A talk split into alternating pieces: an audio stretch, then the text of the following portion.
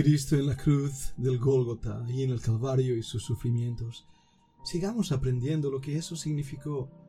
Hemos dicho ya en nuestro primer podcast que el sacrificio físico y lo que pudo contemplarse en ese espectáculo de la cruz como es nominado en el Evangelio de Mateo.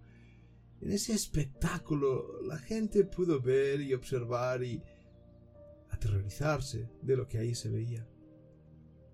Pero creo sinceramente que el sufrimiento mayor no pudo ser visto por el hombre. Jesús clamó en aquella cruz, Elí, Elí, lama sabactani. Dios mío, ¿por qué me has dejado? Unas horas antes, en el jardín de Getsemaní, él hablaba con su padre. Padre, si es posible, dijo él, Pasa de mí esta copa, pero no se haga mi voluntad, sino la tuya.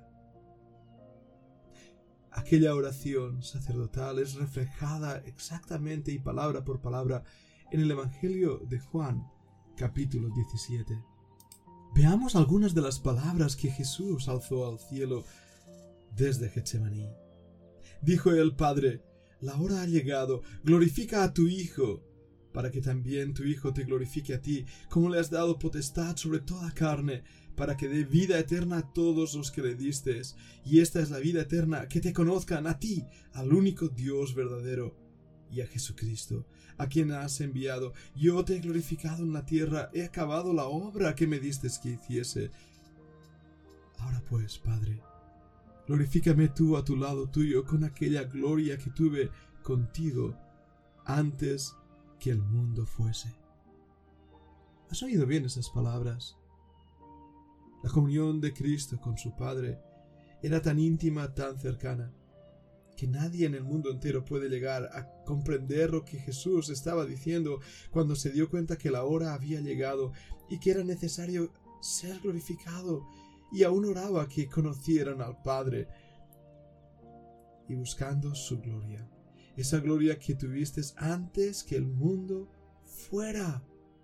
Y puedo imaginar, antes que el Padre dijera sea la luz y fuese la luz, antes que el Dios Trino creara todo cuanto existe, antes que el aliento de Dios fuera soplado en el hombre, el Padre, el Hijo, el Espíritu Santo, en el seno de esa relación perfecta, determinaran un plan de salvación y un rescate para el mundo que aún iban a crear. Y por eso nos dice el salmista, en la cabecera del libro está escrito de mí, el hacer, oh Dios, tu voluntad. Y también, ¿a quién de los ángeles dijo jamás, mi hijo eres tú? Hoy yo te he engendrado. En el libro de Hebreos nos recuerda esas palabras. El Padre amó al Hijo y el Hijo amó al Padre desde antes de la fundación del mundo. Y en ese vínculo perfecto de unión hubo gran gozo, hubo gran gloria, porque toda esa obra estaba siendo llevada por el mismo Espíritu de Dios. Era el gemir en la eternidad pasada de un Dios tres veces santo. El Señor Jesús había dicho, Salí del Padre y he venido al mundo, otra vez dejo el mundo y voy al Padre. Juan 16, 28. La relación con el Padre era perfecta. Él vino a hacer la voluntad del Padre, a terminar su propósito. Él había tenido una perfecta unión. De hecho, en Juan 17 dice, todo lo mío es tuyo, lo tuyo es mío. He sido glorificado en ellos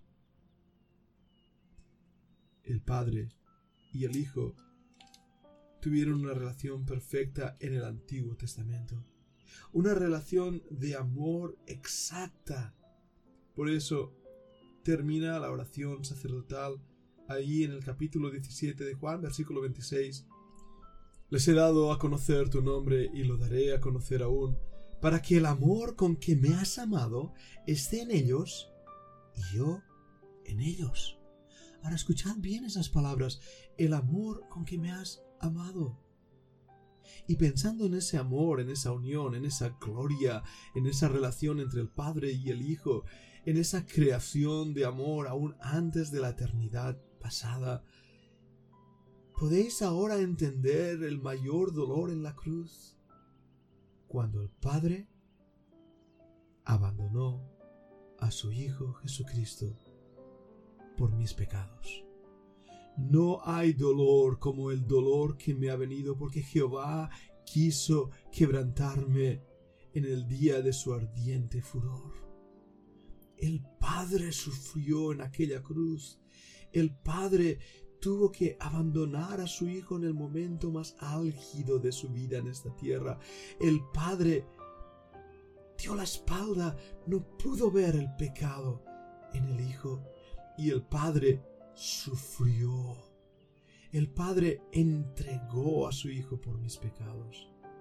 Y el Hijo se entregó a sí mismo en esa relación amorosa entre el Padre y el Hijo, en esa sumisión exacta y perfecta a su voluntad. Y todo ello fue hecho a través del Espíritu Santo que en el momento de aquella cruz fue entregado de nuevo al Padre. El último aliento de vida que el Hijo de Dios pronunció a gran voz, Elí, Elí, lama sabactani. Dios mío, Padre mío, mi Dios, ¿por qué me has abandonado? El sufrimiento del Padre es algo que pasamos por alto a menudo. No nos damos cuenta que la Trinidad entera se vio involucrada en el plan de redención y de salvación por nuestros pecados. No nos damos cuenta lo que significó para el Padre y el Hijo separarse en ese momento. No entendemos lo que fue para Cristo, ya no el dolor físico y la sangre y los golpes en los latigazos y los clavos en sus pies, en sus manos y la lanza en el costado, los esputos, insultos y burlas. No pueden compararse a ese dolor en el alma de nuestro Creador cuando se separó del Padre. ¿Entiendes ahora por qué la salvación es tan cara? La menospreciamos y menospreciamos la sangre de Cristo cuando pensamos que Dios nos hace un favor, o mejor dicho, nosotros hacemos un favor a Él al creer en Él. Él, Dios, podía haber destruido al mundo entero con un clic de sus manos. No nos necesita para nada. No hubo redención para los ángeles que cayeron en la rebelión con Satanás. Fueron arrojados de la presencia de Dios. ¿Qué nos hace pensar que nosotros tenemos más derecho que aquellos ángeles que pecaron? Fueron expulsados de la misma presencia del Padre. Sin embargo, en la cruz, el Hijo fue expulsado de la presencia del Padre. Dios mío, ¿por qué me has abandonado? Al leer el Salmo 23 nos encanta ver a Jehová, el Señor del Antiguo Testamento. Él es mi pastor. Y así lo dicen los judíos también. El Roy Elohim. Pero ese pastor también en el Nuevo Testamento, cuando Jesús dijo yo soy el buen pastor, no podría haber sido el buen pastor si no hubiera sido el buen Salvador si no hubiera sido el Goel, el Redentor prometido, el Mesías, el Mesías ungido a cumplir esa misión de venir a morir por nuestros delitos y nuestros pecados. Queremos entender el Salmo 23, pero para ello es necesario, imprescindible, entender el Salmo 22 y entender que el sacrificio de Cristo fue también el sacrificio de su Padre y el sacrificio a través de su Santo Espíritu, para que nosotros hoy podamos clamar a gran voz y decir, Padre, gracias que tú nunca me has abandonado. Dios cumple sus promesas. ¿Y tú? ¿No te conmueve? ¿Te da igual lo que hemos estado hablando? acércate al Señor. Abraza sus pies, abraza su cruz. Haz que Cristo sea el centro de tu vida. Es mi oración y ruego Que el Señor te bendiga.